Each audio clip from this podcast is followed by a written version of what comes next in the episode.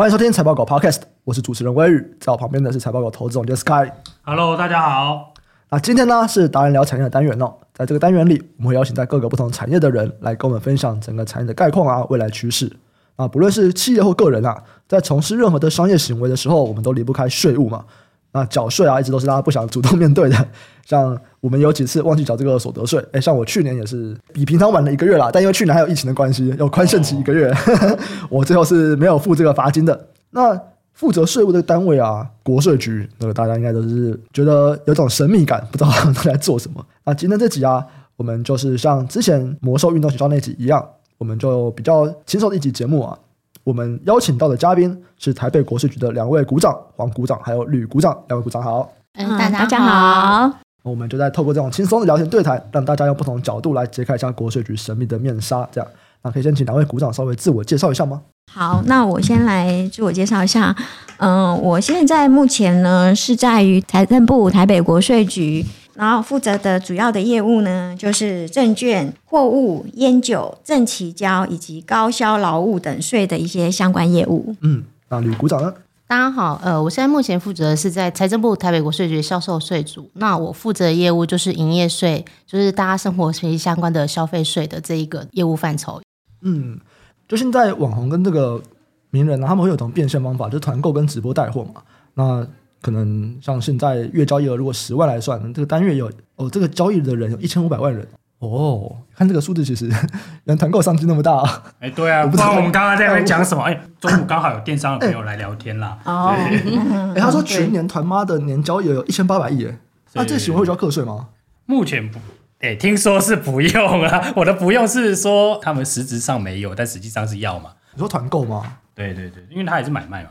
对啊，所以因为二零二二年有针对高频次交易发布新的法令啦，这个当然不对的话，这个就请两位这样指正。对，那同一人同一户同一年在金融系统辨识自动排除非销售性质交易项目啊，存转汇入金额达两百四十万，且该年度有任四个月存转汇入笔数每月达两百笔者，金融机构自二零二三年起每年三月底需提供高额存入者账户明细。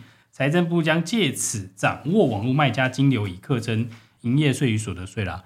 但其实这个东西有点有趣哦。其实重点是金流啦。我们之前一直不是在研究那个什么第三方金流的那些平台。这个这个这个蛮有趣的。你知道有一次调查报告有被说我们有漏税，嗯，对。然后我们说，哎，我们都有报啊，就为什么没有？嗯、然后后来发现说这边是有点问题啊，这边我要讲这个问题啊，就是很像，哎，我还去哪个单位，他们其实会去跟我们金流厂商可能会需要去拿一些资料，嗯，就会拿我们的交易的资料这样子。结果我们金融厂商不知道为什么把那种交易失败的记录全部给出去了，现在已经给了交易失败，对，然后算出来的数字那个差额就是失败的总额。你们也对得出来，失败你们会有记录？会啊，因为我们也会有，就是交易失败跟交易成功嘛，哦、对。然后给出去的那个数字，不知道为什么，可能给的时候他们忘记把交易失败的那个删掉，嗯，对。然后总额就是全部的那个金额，就认定你对啊，对啊，对啊。所以后来其实就再补资料，就说哦，那其实就是这样子，对对对。有点小乌龙，对啊。我那时候就想说，哇，虽然。对啊，就是就大家让去各方去核实这个营业额。可是原则上还是，如果你提得出佐证资料，我相信国税局还是会实质认定啊，认为就是 OK 的，就是对对。像我们那个时候，我们就请我们的会计，嗯，跟国税局还有跟提供我们营业额的那个金流厂商，就是有去核对一下资料，发现说哇，其实很多是他们当时可能忘记把这个东西删掉，这样子。就呃，我们也想赚那么多钱，好不好？我们诚实缴税。那像国税局啊，这个公家单位。应该说财政科系啊，公家单位除了国税局以外，还有像经管会嘛、财政部、审计部等等。刚刚在外面也有聊，就是 Sky 很多朋友在审计，嗯、对。然后两位股长都说审计可能比较爽一点，是。我觉得我现在还要换代表。两位股长当初选择国税的原因是什么？我当初选择国税的原因，主要是因为那时候就是也是念大学的时候嘛，寒暑假有那种打工的机会，然后那时候我们国税局也是有那种工读生。对，有招收工读生，然后那时候就接触到了国税局，暑假的时候有到国税局去当工读生，嗯、然后就觉得说，哎，这个环境看起来也还不错。结果考试的时候考完，要填写的志愿就填了国税局，嗯、是这个原因。嗯、哇，所以当姐在那边，你一直在国税局里面呢？对，是的。哇，那你做蛮久了，对。哎，是啊。其实也不好考啊，不要这样子，对不对？那吕股长当时为什么选择国税呢？哦，因为以前刚好念的也是财政税务系，嗯，对，哦，所以算本科系。然后那时候刚好有那个报税服务团队，对，五月份都会有那个综合所得报税服务团队。团队是什么？就是学生团队。他要协助大家，协助大家在基征处那边帮大家协助大家报税，对对对对对 而且财政税务系这个很容易锁定。对，然后是说在那个地点就实体报税，就是五月份的时候，就是学生好像实习一样，会到国税局那边去协助大众操作那些，教大家怎么报税。对对对对，是实体的哦。对，然后那时候就是一来是本科系嘛，然后二来就是有这样的经验，然后再就是。很清楚知道自己的文科其实不是很好，对数学比较有敏感度，所以就是一直延续这样子，然后刚好也考上了公职这样子。啊，怎么刚好这个竞争激烈呢？真的刚好运气不错。像我们会计师，他们都会有很明显的那个淡旺季，对，嗯、就是比方说像可能每两个月要结一次账，对他们来说就非常忙这样子。我蛮好奇，说国税局应该也会有淡旺季吧？除了每年五月的那个大家要缴年度的所得以外。嗯嗯这还会有一些淡旺季的东西吗？呃，因为我现在目前待的单位叫做营业税，营业税它原则上是每两个月申报一次，那也有可能也会有按月申报的，所以其实我们一年十二个月都在营业税申报期。是是，对，所以其实营业税同仁其实每个月都过得还蛮充实的。你说十五号哦结束申报了，没过多久又十五号又要开始，就是一号到十五号要做申报了。是其实真的大家过得还蛮充实的，所以你说。同仁忙不忙？我只能说很充实。对，哎，不行啊！我觉得，因为我们之前在用这个电子发票的东西，我真的有好多电子发票的东西想要询问。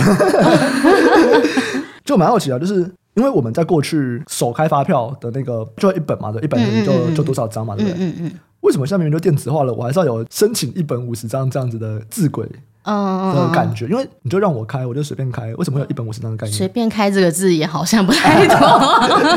没有，其实电子发票这个东西其实是取代以前的传统发票啦，只是电子化的状态而已。然后为什么会希望你们可能手边要备一个纸本发票？理由是因为你的电脑哪时候要宕机你不知道，哪时候要出给你出错出个小 bug 你不知道，所以我们会建议大家就是可能手边留一个。预防说，哎，我当下要开，反而没有发票开的状态，可以赶快应急做使用啦。但是我当然是建议大家，现在电子发票的推广已经一阵子了，所以大家也接受度也相对的提高啊。所以是希望店家就多多的使用电子发票这一块。那还有一个是，因为我们其实在申请可能是需要月初啦，我们就去申请说，哎，我们这个月可能要几本嘛，对不对？嗯。然后就会有，啊，就给我们多少字轨，对。然后如果我最后两个月结束以后，我没有用完的，我要再去申报空白发票。对，要申报。对对，对这个我也蛮好奇的啊，没开完你们就知道那个是空的，为什么还要申报空白？那是因为发票在你手上，对，你很知道它没有开完，对对对，但是在国税局就是发票本数赋予给你了，对，那你要告诉我说你的使用状况。哦、一来是这样，二来是因为我们还有一个叫做统一发票兑奖制度，嗯，这个兑奖制度是会涉及到领奖的状态。哦、啊，如果那个发票你说空白，但是流通到外面去的，那这是责任到底的归属。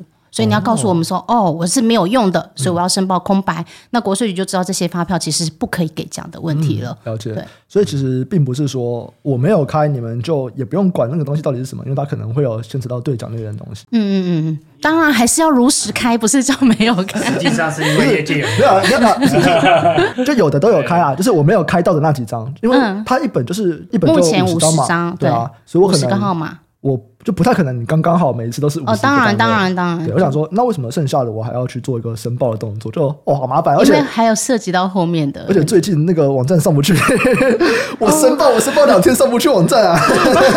你是就电话打来，就他不知道抱怨有没有？哎，我真的是网站，我想要申报两天那个卡住了，然后我后来礼拜一接国税局电话，他就说，哎，这边是北国税局哦，你们那个空白好像没有上传。我说你们网站都上不去，我要怎么上传？哦，打电话给我申报，了解，抱怨一下，好没有？这个其实，就如果真的有在做那种买卖业，其实这东西是应该是重要的，私底下是会有人去买的呀。哦，真的哦，所以这是他们重要的工作之一。嗯，对，这是其实很算茶器的一个面向啊。对对对对对对对。好，没问题，没问题，就知道一下这个的重要性在哪里，对不对？嗯不然我们就觉得不要知道太多了哦，这样会计师没钱。啊，不然我们就觉得麻烦啊。就是现在知道说啊，他的理由到底是什么？为什么会需要这样做？这个制度还是有些原因的啦。嗯，对。对，没错。好，那我们先来聊一下黄股长这边的工作好了。对啊，就是因为两边的看起来这个负责的项目不太一样，我觉得应该内容也差蛮多的。对，那黄股长刚好介绍到了一些东西，那我们也知道说，像这个烟品，很像也是黄股长这边在做的，对不对？对，是的。就是大家都会在抱怨啊，这个烟的税很重啊，每包二十支装的纸烟，这个五十一点八的这个税捐，对，嗯，就为什么烟的税会重成这个样子？或者说它算重吗？就是在国际的角度来说，首先我们先说一下，就是说这个烟哈，为什么我们要课这么重的税哈？像一包烟就是以二十支装的这个纸烟嘛，我们是课的税捐是五十一点八元。那这五十一点八元里面呢，其实就是包含了有所谓的烟品税，是三十一点八。好，那这个也是计算来的啦。怎么计算来的？可能这个就涉及就大家不想知道，大家只想骂而已，大家只想骂而已。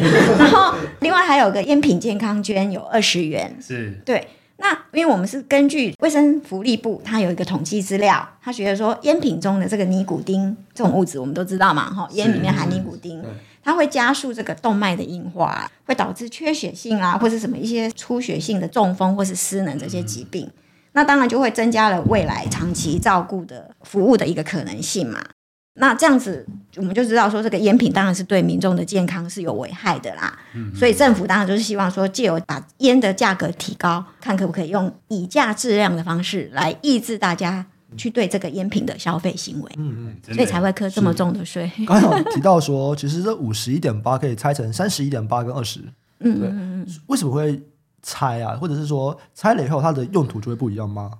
对，是有不一样的。像所谓的这个，我们可以知道里面有烟品健康捐二十元，那这二十元呢，它主要的就是专款专用，就是我刚刚有提到的，嘿，就是说我们为了要照顾民众的健康嘛，因为可能抽烟可能会引起一些什么失能啊，或是一些各种疾病，一些各种的疾病，对，所以主要呢，科了这个烟品健康捐，就是要运用在于这个全民健康保险的安全的准备，或是一些癌症的防治。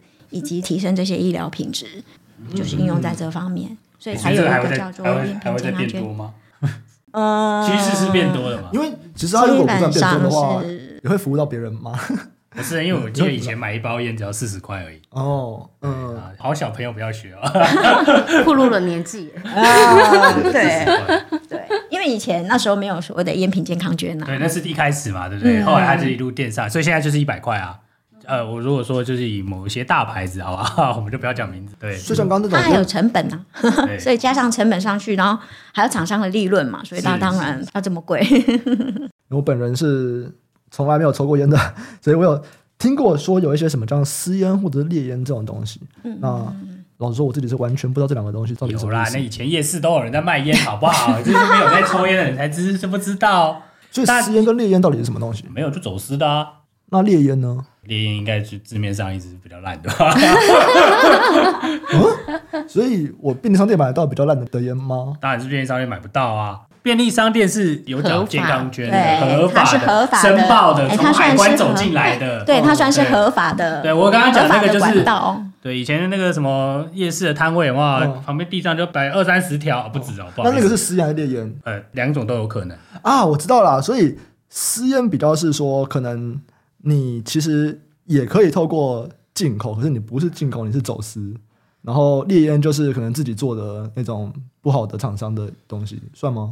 应该是可以这样子解读，就是可能有一些厂商他们自己私自产制啊，哎、嗯欸，就是私自产制、哦。那如果有抽烟的民众，要怎么样去分辨这种私烟跟劣烟的东西？这边呢，我们大概就提供一个比较简易的从外观来去做判断啦。哈，就是说，首先如果说价格低于合法市售的烟品，嗯、就是像比如说刚刚主持人有提到的嘛，我们去那个便利商店买一包烟可能要一百多块，嗯、那如果你在平常一个就是像说的夜市，你买到了一包，以前有。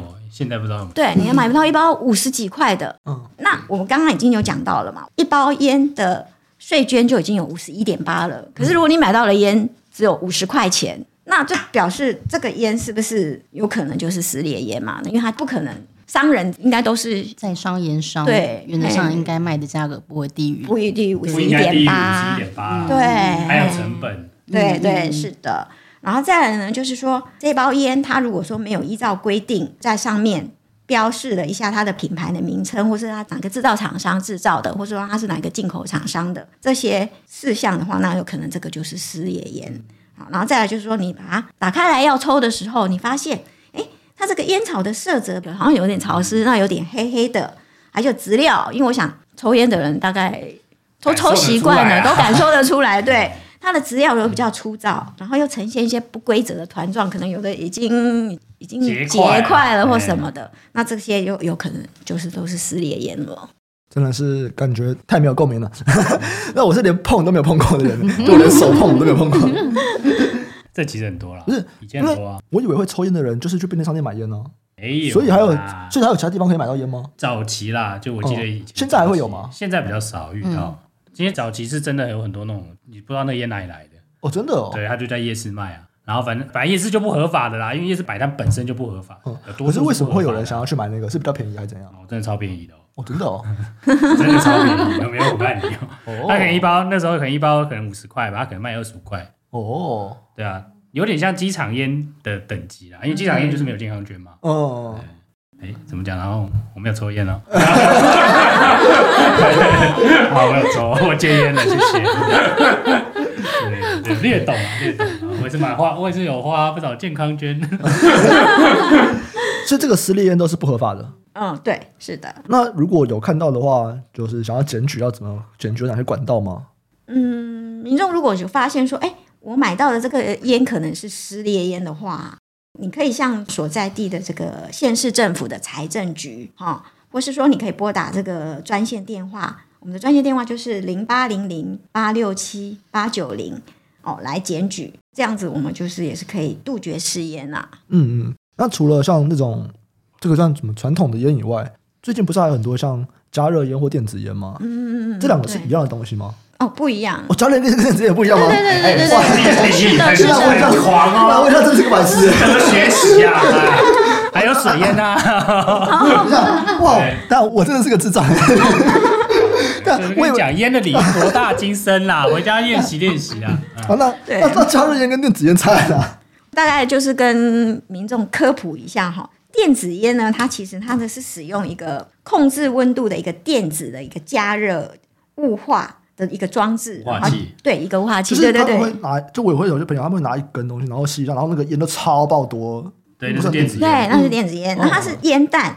那这个烟弹里面，它其实不是烟草，它是装入的是一个尼古丁、甘油，嗯还有丙二醇、风味剂这些东西所组成的一个烟油。嗯，嘿嘿嘿，就是它烟油，然后就是用那种电子雾化器的一个装置，让它就是让它挥发出来，对对，让它有烟出来。那这个就是电子烟。那加热烟呢？它是把尼古丁的烟草把它打碎之后，然后重新把它调味成一条烟草柱，也是装入一个电子载具里面。这个电子载具它不是用点燃，它是用温度，就是慢慢加热，加热到摄氏大概一百到三百五十度，然后让这个尼古丁跟它的香精的这个味道把它散发出来，这个就叫做加热烟。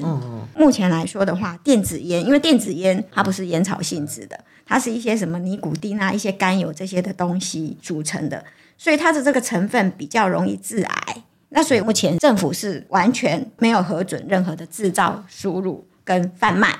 嗯，使用是可以的嘛？那当然也是不行啊！我把我刚刚说，我看他朋友在抽这个东西，收回来，我没看过。对，这个是要受罚的哦。这到时候如果有被查到的话，嘿嘿嘿，抽的人也要受罚哦，不是只有贩卖的人受罚哦。对，那加热烟是合法的吗？加热烟目前来说，因为加热烟也算是我们政府核准的一种指定烟品，嗯只是呢，它是需要经过我们的所谓的国健署它的一个健康风险评估，然后还有一些什么专家的会议，这些去审核核准才可以贩售。哎，可是路上很多人都在抽啊，所以那又是违法的。真的哦。是的，目前还没有核准。好，那民众在购买烟品有没有什么特别的事项需要注意啊？在这里呢，那我们的职掌啊，我们的职责所在的话，我们还是呼吁一下民众啊，就是你们在购买烟品的时候呢，还是要注意一下一个三要三不的原则啦，哈，来确保这个消费的安全。那所谓的三要呢，就是说我们要选择合法的业者，就是所谓的合法的管道嘛，就是说可能请大家。我以为只有便利商店。那就是像我第二说的，就是你要索取统一发票或是收据哦，哦，只要有开统一发票或收据的业者，基本上应该都是合法业者。好、哦 okay，然后。如果发现不法的这些烟品，然后就是鼓励民众要勇敢的检举，赚钱这样子。然后有奖金嘛，对不对？对，有奖金，啊、所以可以赚钱啊，可以。对，如果啊，我确定是，所以不要打我。可是听众都可以做，反正没有人知道你们会做。然后所谓的三不呢，那就是当然就是不要购买来路不明的烟品啦，那也不要购买标示不全的，好、哦，然后也是不要购买低价的劣质的烟品。哦，那就是呼吁大家注意一下。好，那我们再来聊一下另外一块是在这个营业税上面的部分。嗯，我们刚刚有聊到说，我们将来导入一些电子发票的东西嘛，嗯、对不对？嗯，那也请吕股长这边要不要来介绍一下这个云端电子发票，它是一个什么样的东西呢？嗯，跟大家讲一下，其实云端发票就是首先是先电子发票无纸化，就是变成是用载具储存那一张电子发票，就是我们俗称的云端发票。所以电子发票跟云端发票是同一件事情吗？还是不？其实我们发票种类就是电子发票就是一类，嗯，只是电子发票里面我可以用载具，嗯，这个载具去储存这个电子发票，嗯，然后把它变成无纸化的状态，它就是所谓的云端发票了。哦，其实它也是电子发票的一类啊，只是无纸化这样子。电子发票是那个啦，便利商店那种后来比较小的那个啦，五点七乘九，呃，就是小小张的那个叫电子发票啦。哦，那它为什么叫电子发票？因为我们还是拿到了那一张啊。因为其实设定成电子发票，简单来说就是希望把它那个发票电子化，用电子化的方式去储存这张发票的资讯，而不要去拿到那一张一张的 paper，去节能减碳环保的一个概念呐、啊。因为它品名是在网络上的嘛。呃，对。因为我的认知上是说，像我们之前还是会手开那个二联式、三联式，就是就手开的那样子。嗯、那其实首开的，像就对方如果要统编的话，嗯、就我们给他两张，我们就要留两张。对，我们会有第一联、副联，然后给对方二三联这样子。嗯嗯。所以他们有一份，那我们有一份。嗯。啊，我之前知道的是说，其实所谓的电子发票，虽然消费者便利商店它会印出来，还是会有一个纸给消费者。但是其实便利商店自己不会有那一份的，他们就是电子化了，电子化了，对，上传就先少了一半的纸，这样减减少一半。那、啊、如果你用载具储存，那根本就都没有纸。嗯嗯，对对对对。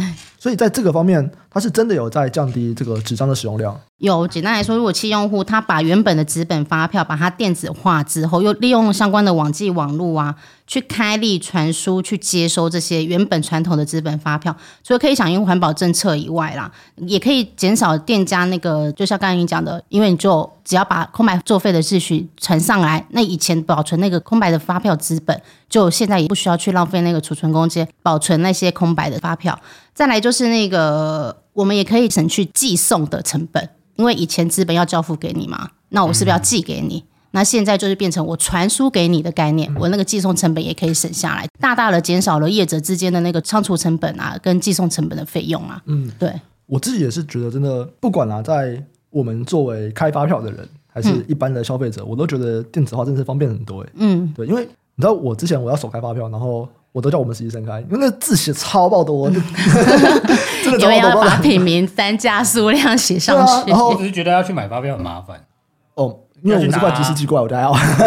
真的很懒，我都要自己去拿。然后那个，如果你说买卖业，手开让你断掉，我跟你讲。对啊，然后那个公司名字都超爆长。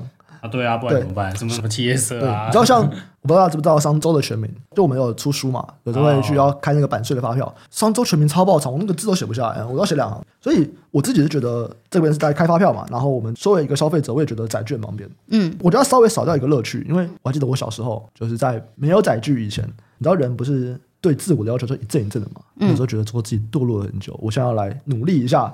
我开始认真了，嗯，我第一件事情就对发票，不是不会，就是我可能每过几个月，我觉得说我要振作，我要成为一个有前途的人，好，那我先来对个发票，哎呀，没中没中就算了，小确幸，对，然后其实对完也累了，对了可能一两个小时，对完也累了，我的这个斗志就被消磨完。了，那现在你用这个载具，其实。我时不时可能就会收到一个信说，哎，恭喜我中奖了，嗯、然后就是会有一个莫名其妙赚了几百块，哎，方便多了吧？那不然以前都乱丢啊，每个地方都有发票。哎，就我蛮好奇，因为像这种载具有非常多形式，嗯，对，像我是使用一卡通啊，一卡通里面它可以直接存，嗯嗯嗯然后有手机载具，嗯，对，然后还有就你如果在网络上面买，你还会有一些不同的其他的一些东西可以去存这个各种载具，嗯，哎，你们知道这个大家使用的比例大概怎么样吗？就我们家台北国税局这边，其实我们的宣导成效还不错啦。就是可能大家的对云端发票这认知的接受度比较高，我们应该也有五成以上了。哦，你说五成以上是使用云端发云端发票，哦对对对，也有五成以上了。哦，对，所以信用卡也可以。信用卡可以。就是你去消费的时候，如果他那个信用卡是可以当储存载具的话，嗯你只要说我要存在信用卡里面，嗯他就哎加油站很多的自助加油机，嗯，他们就是用信用卡感应，然后他就说你要存什么载具，不是有好多选项，嗯其中一个选项就是信用卡载具，他就会把信用卡当成一个储存云端发票的一个工具，嗯然后你只要把这个工具去归户到你的手机条码，嗯，那以后就是你的 list，你的发票讯息全部都会在你手机条码的那一个下面去呈现出来，嗯这样子。现在可能还有人不太知道怎么样去申请这个载具，嗯有没有什么比较方便的方法可以讲一下？哦，有。现在其实申请载具，我们现在倡导就是所谓的手机条码啦。然后如果消费者想要申请手机条码，其实可以有两个方式。第一个就是去下载我们一直在推广的统一发票对讲 APP，然后在上方去注册我们的新账号，照相关的步骤去做操作就可以了。另外还有一个管道，就是去我们的那个电子发票整合服务平台，它右上方就会有一个 mark。那个 mark 就是申请手机条码，你只要点进去，输入相关的讯息，譬如说手机号码、email 信箱，然后去输入一个你自己设定的一个验证码，就是我们的密码，然后他就会寄相关的讯息，就是一次性码给对方，我们就照那个步骤一步一步操作下去，其实他就可以完成一个手机条码的申请步骤了，对，就会取得属于自己的一个手机条码，对。刚才讲到的是归户，嗯，什么是归户啊？哦，归户其实就是我们有发行很多的载具，手机条码、信用卡、悠游卡，那散落到各地了。那我们就是有一个把它统整的概念，所以我们就是会为了要方便你管理这一些存在各个载具里面的发票，我们就可以把这些载具统一以手机条码，就是手机载具归户，就是把它纳入到他那边，就是把手机条码当一个 leader 的概念，下面的全部都是归属进来。然后在财政部整合服务平台上面的，或者统一发票对讲 APP 上面，你就可以看到这些店家消费的云端发票资讯了。对，哎，这样讲讲，我好像忘记归户，乱存一通，我也不知道存到哪去。哎，那像我如果会收到 email，就算是有归户成功了吗？你收到 email 是手机条码的，对对对对。但是要看你信用卡有没有归到你的手机条码里面啊。哦，因为你信用卡有可能也会储存云端发票。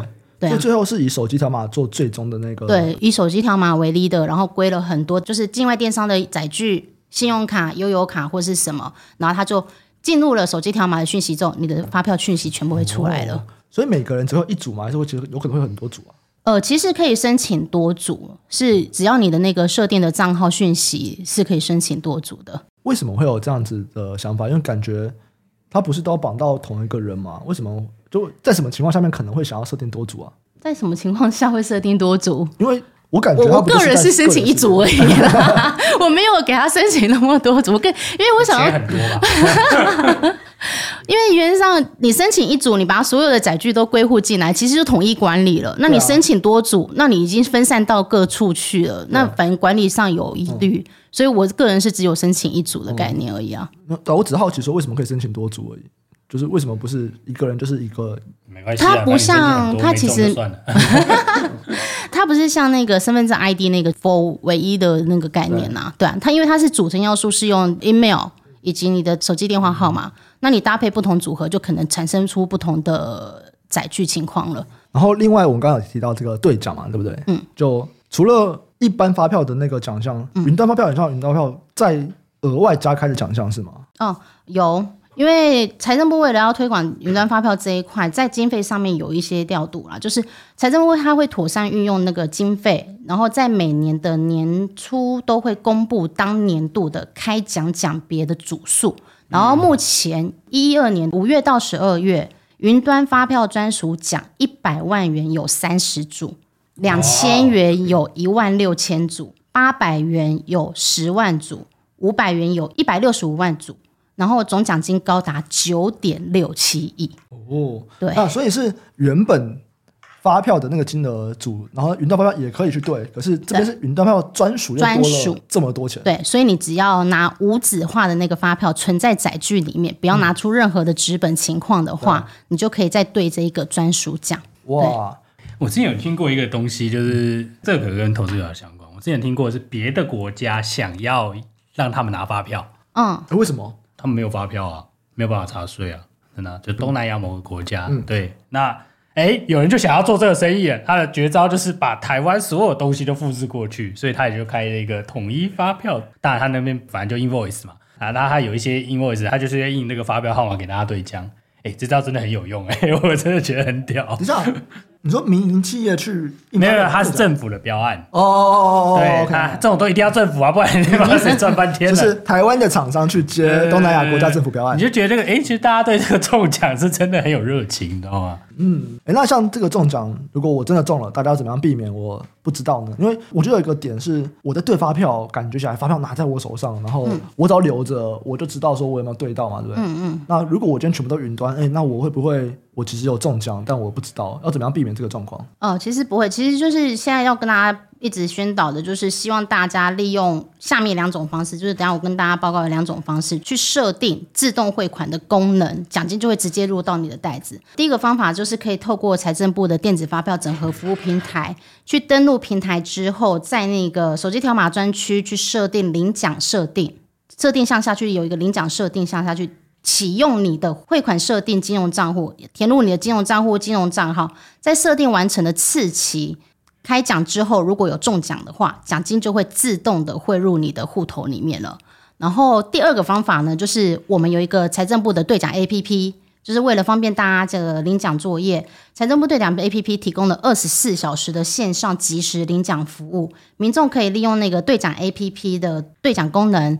在 APP 设定上面，只要设定了银行账号跟领奖的账号情况以后，在开奖之后有中奖，逐笔的去按了那个领奖记录之后，它奖金就会及时汇到大家的户头里面了。哎，其实我不知道有这个哎，因为我刚说过嘛，我会收到一些 email 说我有中奖，可是如果我中奖就没有超过千元，其实我都不会去领它。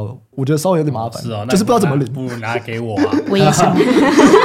对，就我真的不知道怎么领，所以我其实这样加起来应该也是有好几千块。哎，我不知道有自动汇款这件事情呢。就是很多大众都是忽略这一块，然后造成我们的兑奖可能就是没有拿到奖金，忽略了就是领奖设定账户这一块。嗯，不然就是以前早期的传统发票就是放到过期忘了兑奖。对对，所以现在其实财政部就是担心大家就会有这种小确幸的遗失，所以就提供了一个自动汇款的这个功能。哦，对，啊，就是因为你不知道，所以才来宣导啊，好不好？真的，因为我现在仔细想一下，我好像真的从来没有领过。云端发票对到的奖，因为我不知道怎么领，因为我传统他会自己他会自己存到你的户头，但是你的爽感就少一个。嗯，因为以前我就是拿着中奖的发票去便利商店买啊，对，两百块乱买，然后后来两千块就想说，干，那然后我要要买什么？买两两千块这样，要拿钱啊，又很麻烦。啊，那个时候觉得说，哇，两千块好难买，可是其实你真的进去以后发现还蛮容易的。买几个便当，买一下就饱了。好，那两位鼓掌什么？特别想要再跟我们宣导的东西，或者想跟我们分享什么增加中奖、增加奖金的方法吗？哦，对，其实中奖真的是靠的是一个运气、运气跟几率问题啦。所以就是大家在消费的时候，多多的用载具，就是用手机条码、用 U U 卡去储存那些发票的话，不要拿到电子发票证明联，就是不列印出来那些发票的话，除了可以对一般的发票的传统的号码奖以外，还可以对云端发票的专属奖号码。等于说一组号码，你可以多一次的兑奖机会，然后可以大大的提高你的有可能的中奖机会，这样子。然后只是同时，如果中了传统发票奖，又是中了云端发票奖的话，就只能领其中一个奖项哦。哦，你是说可能？我云端发票中了号码比较多，然后传统发票可能中三位。云端发票号码奖必须是英文加八个数字，全部都要对。哦、然后号码奖就是我们的末三码就两百块，对对对，末四码都要。如果我有一组号码同时对到两边，那我就选比较多的那边。对对，就可以领一次比较多的那边的奖金，这样子。哦，了解了解。所以可以大大提升的中奖机会，所以大家多多使用载具去索取云端发票。嗯，对，只要。你是用各种方法，然后最后不是拿到那张纸的，对，其实就算是云端发票了。是是是，了解了解了解。还有什么其他想跟我们听众宣导或者是分享的东西吗？哦。再来就是近期诈骗集团真的很成熟，超爆多，超爆多。我们 我们今天上线这一集，我们才来讲，好不好？这个在对粉丝页满满的都是不一样的诈骗。我自己每天都要划到我们粉丝专业的那个诈骗粉丝专业，超爆多。对，所以我们国税政府单位这边也要再次的强调跟大家讲一下辨识方式啊。政府提供的网站，我们会用斜线作为分线，那只有点 gov 点 tw 会出现在前段，才是真正的官方网站。对，那国税局我们呢也不会透过电话或简讯或 email 告诉你缴税或退税，当然更不可能叫你到 ATM 去操作任何的银行账户的余额，去确认那银行账户余额那些的。所以如果如果真的接到了不明的来电，记得防诈的三步骤：保持冷静、小心查证、拨打一六五反诈骗专线去做通报啦。对。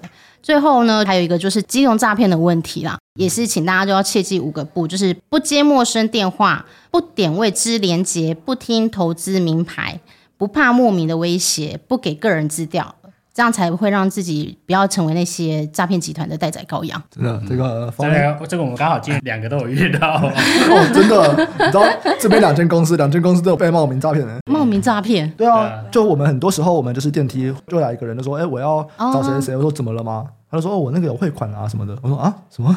对，超多的。我们有两个礼拜，每天都有人来。对，所以我们就找了，就我们有请我们的律师去帮忙，对，律师后续，对对对对对，然后帮我们报警啊什么的。对对对对对，超爆多的，搞什么？那就是表示你们太有名了啊！哎，真的也是有人这样讲啊。对啊。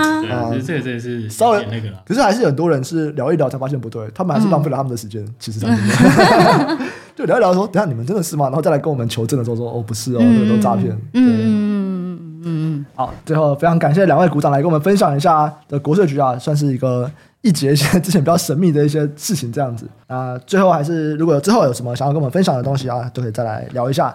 然后让我们了解说更多的面向，这样，比方说，我真的很好奇，就政府对于刚刚讲的诈骗这块到底想要做什么事情？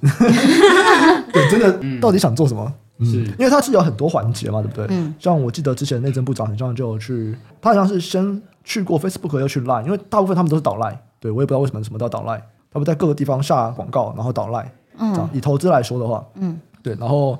这其实超多环节啊，Facebook 那边的广告，或者是在 Line 这边的处理，他们有些是导 Line 以后，他们叫你下载一个 App，就是下单的 App，然后有可能是在。App 这端的处理或者是什么金流的处理，我也都蛮好奇，就是哎、嗯，政府到底有想怎么做？其实我觉得政府蛮可怜的啦，就是。其实我觉得他们蛮聪明，诈骗集团嗯，当然聪明啦，多啊，好赚，好赚，厉害啊！没有，就是要手法很多啦，真的。对啊，而且真的就是会有人，就是，是还是他手法一直换啊，所以你要一直更新，你知道吗？对，我以前都会说，我不知道他们为什么相信，我现在可以理解啊。有在 study 啊，好吧，新科技也有在使用。没有啊，就是我的人生也在各种学习啊。你要见诈骗，好不好？好，好啦，非常感谢两位鼓掌这段时间，我们这就上到这边，下次再见，拜拜，拜拜，拜拜。